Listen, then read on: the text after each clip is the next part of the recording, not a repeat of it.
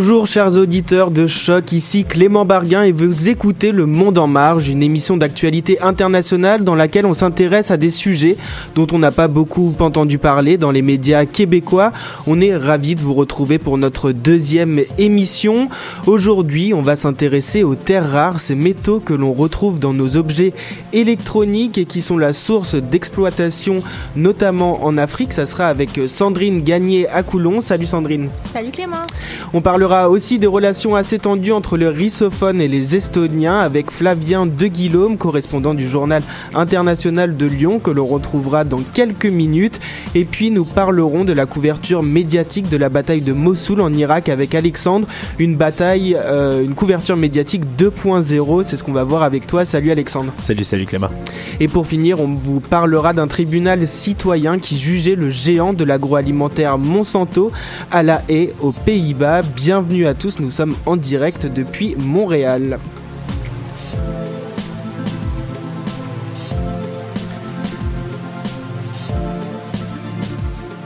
Elles sont dans les batteries de nos téléphones, d'ordinateurs portables et de voitures électriques. Les terres rares, ce sont des métaux à la base d'une industrie les d'une des industries les plus influentes de la planète.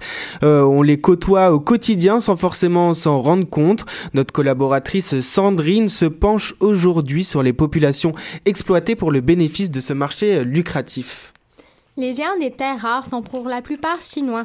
Ils tirent les ficelles de la fabrication de batteries jusqu'à atteindre les grands noms de la technologie et les constructeurs automobiles. Apple, Samsung, LG, Amazon, Toyota, Ford. Si une partie des terres rares sont bel et bien extraites de Chine, ce qui cause son lot de pollution, les terres rares du continent africain font aussi les frais de l'appétit chinois. Le pillage minier de l'Afrique, tout minerai compris, est mené par la Chine. Le quotidien Washington Post s'est récemment penché sur les mécanismes de cette exploitation au Congo. La principale terre rare qu'on extrait du sol congolais est le cobalt. Au sud du pays, les mines artisanales ont poussé comme des champignons en parallèle avec les mines industrielles chinoises. Hmm. Les mineurs s'y enfoncent au péril de leur vie et de leur santé, avec une pioche et une lampe de poche pour tout équipement. Il n'est pas rare que des galeries s'effondrent, tuant plusieurs hommes, et euh, c'est vraiment parce qu'il n'y a pas d'autre travail ailleurs que euh, les mineurs sont réduits à faire ce métier. Ouais, ce sont euh, des conditions de travail vraiment difficiles. Est-ce qu'ils sont nombreux à faire ce métier qui est, comme on vient de le dire, très risqué? Mm-hmm. On estime environ 100 000 le nombre de mineurs de cobalt illégaux au Congo seulement. On les appelle creuseurs. partout, leurs galeries étroites sillonnent le sous-sol. Donc, on en retrouve sur le bord des routes, dans les cours arrière, sous les maisons même. Ils obtiennent peu pour le minerai vendu, environ 2 ou 3 dollars par jour, selon la quantité euh, qu'ils euh, hmm. réussissent à trouver. S'ils ne trouvent rien, ils n'ont donc euh, aucun revenu. Et donc, certains restent le plus longtemps possible sous terre, allant même jusqu'à dormir dans les galeries. en général, ils ont peu de compétences techniques. Pour trouver un bon filon, ils se fient surtout sur leur intuition, ce qui n'est pas nécessairement la technique la plus fiable. Bien sûr, oui. On dit par exemple qu'une certaine fleur à la surface indique la présence de cobalt.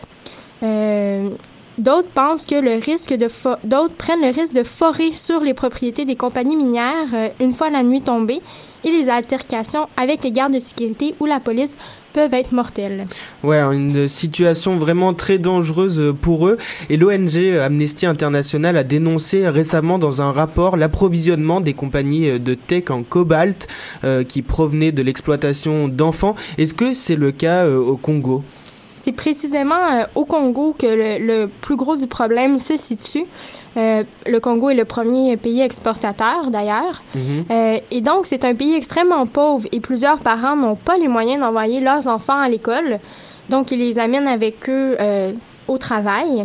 Donc, dans les mines? Ouais, ben, pas nécessairement dans les mines, il y en a. mais la plupart vont plutôt aider leur mère à laver les pierres de cobalt et de cuivre dans les rivières. D'accord.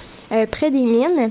Et là, ils vont grappiller les petits morceaux de minerai qui sont laissés derrière dans le processus de lavage, histoire euh, d'ensuite les revendre et de se faire quelques sous. Ils s'exposent à des risques importants pour leur santé à force de respirer l'air euh, pollué euh, de métaux lourds.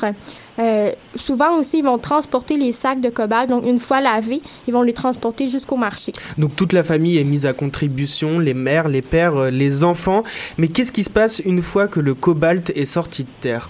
Donc, euh, ensuite, il est acheminé vers le marché le plus proche, euh, où les mineurs vendent euh, à des sortes de petits comptoirs d'échange qui sont surprenamment presque exclusivement tenus par des commerçants chinois. Donc, directement, les Chinois sont directement présents au Congo. C'est ça. Donc, c'est eux qui achètent, dans le fond, directement le minerai sorti par les mineurs artisanaux. et ensuite, les petits commerçants euh, donc chinois vont le vendre à la grosse compagnie chinoise qui elle possède une mine euh, industrielle euh, à proximité. Donc c'est vraiment cette compagnie là qui s'appelle Congo Dongfang qui va qui va acheter les minéraux dans cette région là. Mhm. Et ensuite donc ce cobalt là, il va passer à travers la Zambie pour atteindre l'Afrique du Sud ou encore par la Tanzanie et de ces deux ports là, il part en bateau vers l'Asie. OK. Le cobalt, c'est euh, au moins, il est épargné de la convoitise des milices rebelles qui déchirent le Congo, contrairement à l'or et à l'étain, dont ces milices-là se servent pour financer la guerre civile.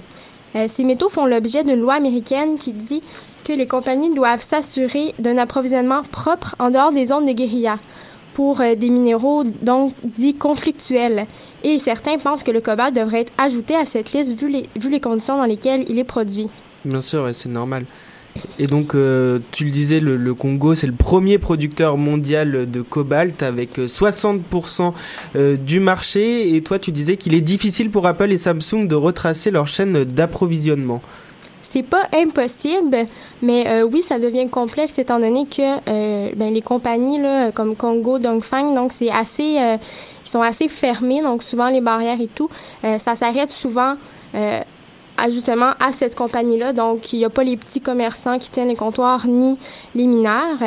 Et euh, c'est une opération délicate aussi parce que S'ils arrêtent d'acheter du cobalt artisanal congolais, euh, les mineurs qui, qui l'apportent seraient privés d'un revenu vital. Mmh, ouais, on comprend bien et on comprend bien cette opacité que ces grandes firmes internationales ne veulent pas dire d'où viennent les matières euh, premières. C'est sûr que quand on voit dans les conditions dans lesquelles travaillent euh, tous ces Congolais, eh bien, ça fait froid dans le dos et on utilise ces matériaux tous les jours. Allez, on poursuit avec une musique un peu plus joyeuse qui nous vient toujours du Congo. Il s'agit de philosophie de Nganj, pardon. On se retrouve dans quelques instants sur Choc.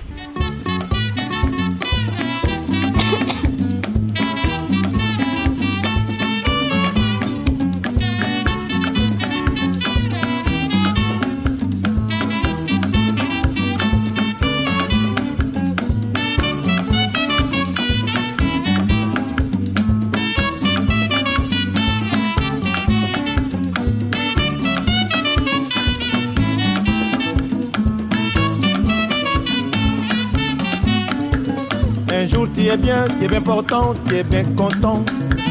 Un jour tu as mal, c'est général, c'est l'hôpital. Un jour tu es riche, tu es souriant, tu es plein d'argent. Tes mains pochées, tu demandais la charité. Philosophie, philosophie, c'est ça mon Dieu. Philosophie, faut comprendre, comprendre la vie. Philosophie, philosophie, c'est ça mon Dieu. Philosophie, faut comprendre, comprendre un jour tu as chance, tu peux gagner, gagner quinté. T'aimes papa, rien n'est papa, tu as tout perdu. Tu as une belle femme, tu as une bagnole, tu as des amis. T'aimais à pied, mon bon ami, tout a changé. Philosophie, philosophie, c'est ça mon Dieu. Philosophie, faut comprendre, comprendre la vie. Philosophie, philosophie, c'est ça mon Dieu. Philosophie, faut comprendre, comprendre. Yeah. Jam Jamul. Ndamba Poiti.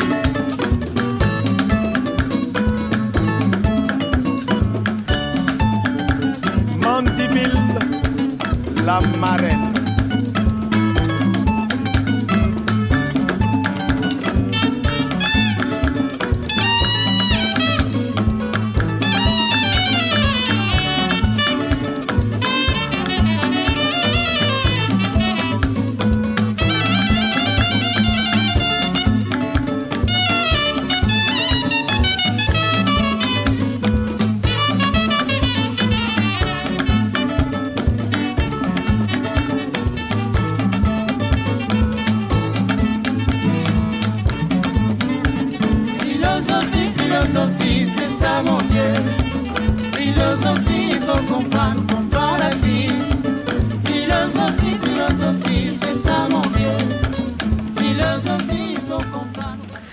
Philosophie, c'est ça mon vieux, ça fait du bien d'entendre du son positif venu du Congo et on va maintenant s'intéresser à un tout autre sujet avec Flavien, correspondant du journal international qui est en direct depuis Lyon. Flavien, est-ce que tu nous entends? Salut Clément, oui, je vous entends. Salut, bienvenue dans l'équipe euh, du Monde en Marge. Alors, ça fait euh, 25 ans que l'Estonie a connu sa deuxième indépendance. C'était en 1991 à la chute de l'URSS.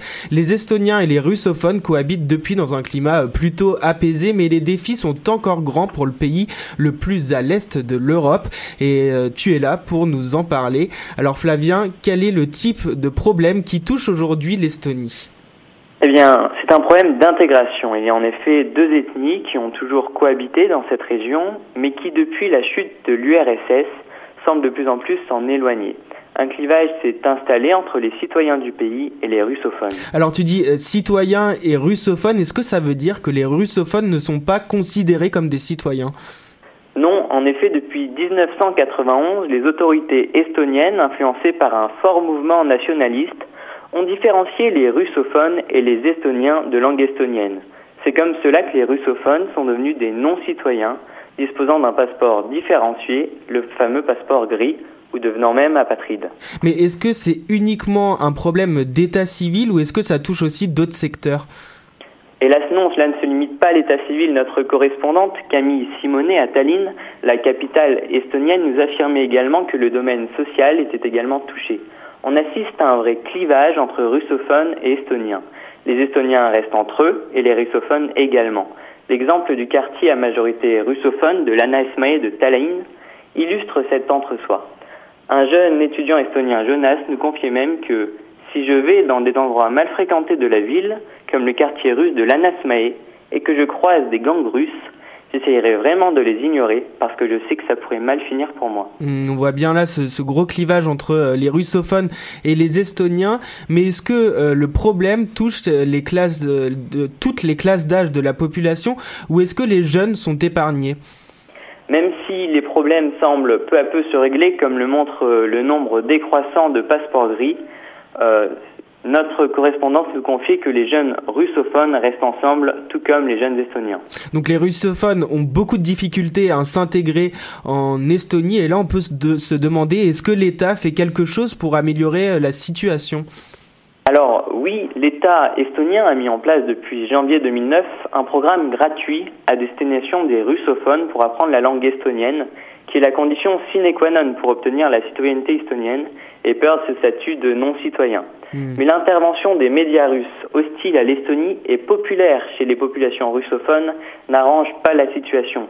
D'autant plus que cette nationalité russe est également accordée à ces non-citoyens. Et est-ce que le problème s'est envenimé depuis euh, les, les tensions entre les Occidentaux et la Russie? Est-ce qu'on a vu une différence? Alors, a priori, non, le problème est bien interne au pays. Mais il est vrai que l'augmentation des troupes de l'OTAN, euh, dont l'Estonie fait partie dans les pays de l'Est, et le renforcement des troupes russes à leurs frontières n'arrangent pas la situation. Et est-ce que ce problème d'intégration n'interpelle pas les grands pays de l'Ouest comme la France ou l'Allemagne? Quelle est leur position euh, face à ce clivage? Alors bien sûr, ça les interpelle, ça les interpelle, mais la réalité est qu'il est très peu médiatisé en Europe ce problème, Hmm. en Europe de l'Ouest, et qu'aucune ONG internationale d'ampleur, hormis peut-être quelques ONG russes, ne s'en soucie pour créer un engouement de l'opinion publique internationale. Cela réside peut-être dans le fait que l'Union européenne va rentrer dans une période non pas de crise, mais de refondation post-Brexit, et que ces problèmes minoritaires et en voie malgré tout de résolution paraissent bien minoritaires. Oui, on comprend bien que c'est pas vraiment la priorité de l'Union européenne en ce moment, qui est plutôt, euh, comme tu le disais, confrontée à un problème de refondation. Merci Flavien de nous avoir fait euh, découvrir ce premier sujet dont effectivement on n'entend quasiment jamais parler, ni en Europe de l'Ouest, ni ici en Amérique du Nord. Oui, ben, je vous remercie vous. Il y a encore beaucoup de travail en Estonie et plus généralement dans ces pays baltes limitrophes de la Russie pour atteindre une complète intégration des populations russophones. Merci Flavien, on se retrouvera dans, un dans une prochaine émission euh, du Monde en Marge. Reste avec nous en direct et euh, on se retrouve dans quelques instants pour parler de la couverture médiatique de la bataille de Mossoul en Irak et d'un vrai faux procès qui s'est tenu contre Monsanto. C'est juste après Meeting Note du groupe Yuma, c'est un groupe qui vient d'Estonie. À tout de suite.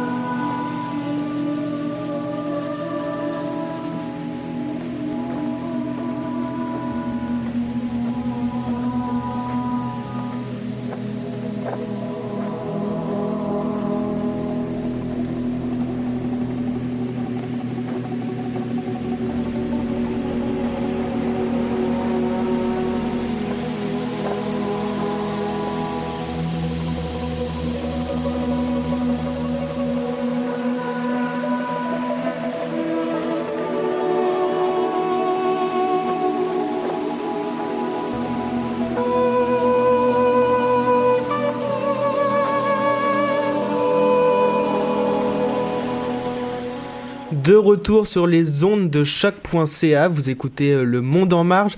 Merci, je tiens à le dire, à Raphaël Thibault Vanas qui nous donne toujours de bonnes idées pour la programmation musicale. Et maintenant, on va se déplacer à présent au Moyen-Orient où les combats se poursuivent dans la ville irakienne de Mossoul alors que l'armée irakienne et leurs alliés tentent de reprendre ce bastion de l'État islamique. Alexandre est avec nous pour en parler. Alexandre, il semblerait donc, comme on le disait, que la couverture médiatique de ce conflit armé soit pour le moins originale. Oui, écoute, en effet, Clément, euh, la Seconde Guerre du Golfe menée par les Américains contre l'Irak de Saddam Hussein au début des années 90 ça a été le premier conflit couvert en direct par la télévision. écoutez, c'est Aujourd'hui, maintenant, la bataille de Mossoul, lancée le 17 octobre par les forces irakiennes pour reconquérir ce fief de l'État islamique, pour être la première offensive guerrière à être diffusée en direct sur Facebook. Dès le lendemain du matin du début de l'offensive, il était possible de balayer son fil d'actualité Facebook, son téléphone intelligent et de tomber sur des vidéos de guerre en direct. En direct. Channel 4 et Al Jazeera, en partenariat avec la chaîne kurde Rudaw et Associated Press, font partie des médias qui ont diffusé sur leur page la bataille en direct. C'est vrai que c'est hallucinant, envoyer sur le fil d'actualité Facebook ces images directement sans que personne n'ait rien demandé, être confronté à, des images de guerre. Et là, ce qu'on peut se demander, c'est d'où viennent ces vidéos? Mais écoutez, évidemment, il y a plusieurs journalistes qui sont sur le terrain, on le sait bien, on en voit beaucoup dans tous les médias, on les voit, ces journalistes qui sont en temps de guerre, qui se, qui se, dans le fond, qui se promènent partout au mm. travers du feu des flammes. Mais il y a beaucoup d'observateurs qui sont extérieurs, qui sont présents sur le terrain également, puis qui se sont improvisés caméramans et qui ont tourné euh, des images du conflit à l'aide de leur cellulaire, entre autres.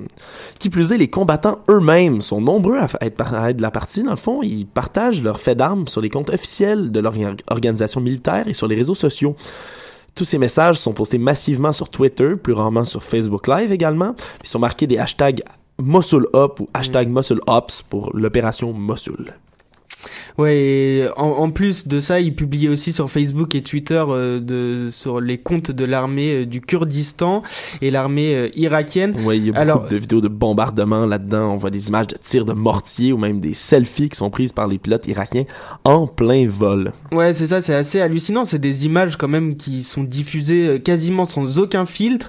Et comment, quelles sont les réactions du public face à, à ces images parfois extrêmement violentes? Écoutez, les plateformes comme Facebook et Twitter sont non seulement conçues, on le sait, pour la diffusion, mais également pour la réaction. Surtout même pour la réaction. Mm. Les internautes sont donc invités à réagir et à commenter comme sur n'importe quelle publication. Puis les extraits plus violents, comme ceux de Mossoul, font pas exception à la règle. Et c'est ça. Et en plus, on commente les ces vidéos en cliquant sur j'aime, j'aime pas, Oui, j'adore, waouh. bonhomme, enfin, Bonhomme fâché, bonhomme triste, ouais, je vais y revenir. Alors on adore la guerre ou on la déteste. C'est assez hallucinant. C'est super hallucinant, effectivement. Ouais. Euh, durant près de trois heures de direct, l'autre fois, de nombreux internautes ont réagi à l'aide de milliers d'emojis, justement. Ouais. C'est des visages de chagrin ou de colère qui volaient en plein milieu de l'image euh, de bâtiments fumants, puis de temps en temps troublés par même l'apparition d'un petit like, un petit pouce en l'air, alors que des gens se faisaient tirer dessus. Bref, c'est loin d'être joyeux tout cela. Sur Periscope, aussi un autre site du même genre, il y a des cœurs pétulants en bas à droite de l'écran qui signalaient l'appréciation des visiteurs même. Le paradoxe entre la violence et les images et la naïveté symbolique des icônes n'ont pas manqué d'en surprendre beaucoup. Les réactions ont d'ailleurs pas tardé, certains ont blâmé une époque où la guerre ne suscite plus rien d'autre qu'un clic sur un like, ou d'autres se sont prêts à la dystopie dans laquelle nous vivons, Euh, les bombardements directs sont éparpillés sur les réseaux sociaux comme entre une recette de pâte de carbonara ou le jeu de Candy Crush. Bref, c'est un peu dramatique tout ça. On a un peu perdu la tête quand même. hein. Et comment, justement, on explique cette banalisation de, de ces images qui viennent nous envahir au quotidien? Écoutez, la, la diffusion de ces flux sur les réseaux sociaux marque une nouvelle étape dans la représentation de la guerre. Il y a 25 ans, on le rappelle, la première diffusion d'un conflit armé en temps réel par CNN en Irak avait suscité le débat, justement. On avait vraiment fait la, la couverture de cette guerre-là comme si c'était un, un sport qu'on voyait à la télévision. Ouais, tout à fait. Aujourd'hui, d'abord, euh, cette opération-là, militaire Desert Storm, était montrée aux téléspectateurs sous le seul prisme des États-Unis à l'époque, faisant une vision qui est très partiale de la guerre du Golfe à son avantage. Ensuite, parce que la chaîne amenait pour la première fois la guerre dans le salon des téléspectateurs, qui, Mm. qui est mise à distance justement par un écran. Alors, ce qui fait que ces images, aujourd'hui, malheureusement, sont devenues un peu banalisées. Afin d'éviter une partialité complète, comme dans, le cas de l'offensive de Mossoul, il est important de se rappeler que les images qui sont diffusées par les comptes officiels des organisations militaires, entre autres, sont utilisées à des fins de propagande. Ils ne publient que ce qu'ils veulent bien publier. Une bonne partie du conflit peut ainsi nous échapper. Alors, si vous êtes un amateur de ce genre d'informations, Internet, il faut faire attention tout de même. Merci Alexandre, je suis sûr que les auditeurs en prennent bonne note et en plus ce qui différencie du conflit d'il y a 25 ans c'est que maintenant on a la guerre sur nos téléphones, sur nos tablettes, sur l'ordinateur, enfin Tout à on fait. est forcément confronté à ces images. Merci Alexandre. On va maintenant euh, terminer, avant de terminer cette émission, on voulait vous parler d'une actualité qui est un peu passée à la trappe mais qui témoigne pourtant d'une grande avancée. C'était les 14, 15 et 16 octobre dernier, la firme d'agroalimentation Monsanto était sur le banc des accusés dans un tribunal citoyen à La Haye aux Pays-Bas. Alors c'était un tribunal symbolique organisé par la société civile. Aucune condamnation ne sera retenue contre le géant de l'agroalimentaire, mais ce procès factice était pourtant très sérieux.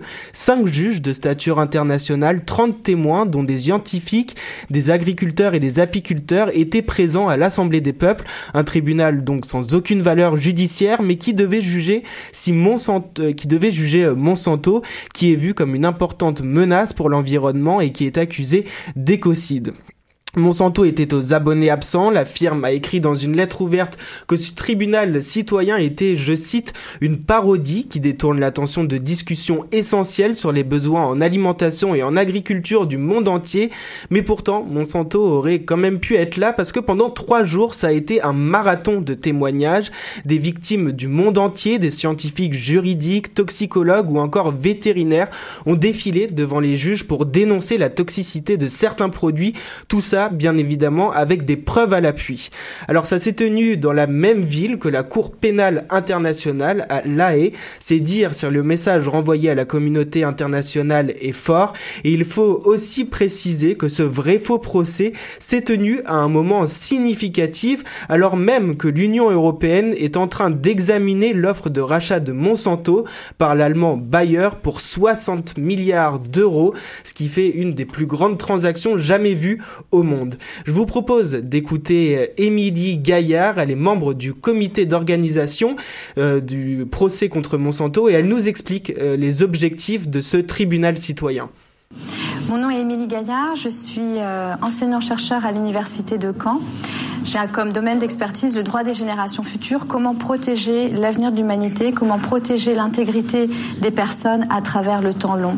Ma participation au tribunal Monsanto a été très enrichissante puisque j'étais à l'intérieur de ce comité d'organisation à la rencontre aussi de la société civile qui se mobilise pour un monde meilleur. L'objectif de ce tribunal est de réunir des cinq continents 30 témoins, experts et juges et avocats, de sorte que l'on fasse progresser le droit international. Il y a des questions d'atteinte au droit de l'humanité, au droit à l'alimentation, au droit à l'environnement sain, mais aussi une question nouvelle, qui est l'atteinte à l'intégrité de l'environnement à travers des temps longs. Et le concept juridique que nous souhaitons défendre et porter haut et fort est le concept elle n'a pas fini, c'était le concept d'écocide. Alors écocide ou non, le tribunal rendra un avis consultatif le 10 décembre prochain, ce qui pourrait servir à alimenter les lois existantes. En tout cas, ça nous montre que la société civile se mobilise. C'était la première fois qu'un tel rendez-vous était organisé. Et je crois que Sandrine, tu, voulais ajouter un, petit commentaire par rapport à ça. Oui, ben moi, ça m'a ça beaucoup fait euh, penser en fait au CETA. Donc euh, justement, une des euh, des craintes de la Belgique, de la Wallonie, qui étaient très hésitantes au départ à signer cet accord, c'était mhm. que, euh, dans le fond, les, les, pays auraient moins de pouvoir face aux grandes multinationales. Et je trouve que là, ça en est, Monsanto en est un très bon exemple. Donc, euh, ça va être quoi les le, pouvoir des citoyens de se défendre contre ces grosses compagnies-là. Surtout que là, euh, Bayer est en train de racheter Monsanto, ce qui fera un monopole sur les semences, sur les euh, produits, euh, sur les herbicides. Enfin, c'est vrai que, que c'est un sujet vraiment intéressant et qui pose beaucoup de questions. En tout cas, ce tribunal citoyen. Alexandre, tu voulais ajouter quelque chose? Oui, également, je veux savoir, Bayer, on n'en entend pas beaucoup parler, mais pour avoir le pouvoir de, de racheter Monsanto, ça doit être une compagnie qui est gigantesque à ce moment-ci. Ça serait intéressant de creuser plus euh, sur la question, parce que 60 milliards d'euros, c'est... Euh, c'est énorme, c'est du jamais gigantesque. C'est la plus grande transaction, euh, si, si elle passe, ça serait la mm. plus grande transaction jamais effectuée. Eh au monde, ouais, de, de, tous les temps. Ouais, et eh bien, euh, en plus, ces entreprises sont toujours muettes. Euh, elles s'expriment très rarement sur sur ces sujets, alors que ça regroupe des milliers de citoyens qui se posent énormément de questions et qui restent pour l'instant sans réponse. En tout cas, si vous êtes intéressé pour en savoir plus sur ce tribunal citoyen qui jugeait Monsanto, vous pouvez vous rendre sur la page Facebook. Ça s'appelle Monsanto Tribunal. Vous pourrez voir plusieurs témoignages et des extraits euh, du procès, tout ça euh, avec des vidéos. Euh, on mettra le lien sur notre page Facebook et on vous invite vraiment à aller consulter euh, cette page qui est très intéressante. C'est ce qui conclut notre deuxième émission du Monde en Marge. Merci à Flavien de Guillaume, correspondant du journal international de Lyon qui nous a quitté en cours de route. Je voulais le rappeler la semaine dernière, ils ont un tout nouveau site, ça s'appelle le journal international.info. On vous invite vivement à aller le voir et vous ne serez pas déçus. Merci Sandrine Gagné à Coulon pour euh, ta chronique. Merci Alexandre pour euh, ta chronique euh, toujours aussi pertinente. Vous pourrez réécouter cette émission sur les podcasts et sur le site de choc.ca. C'était Clément Barguin, vous écoutiez Le Monde en Marge. On se retrouve la semaine prochaine pour notre troisième émission. Très bonne fin de journée à tous.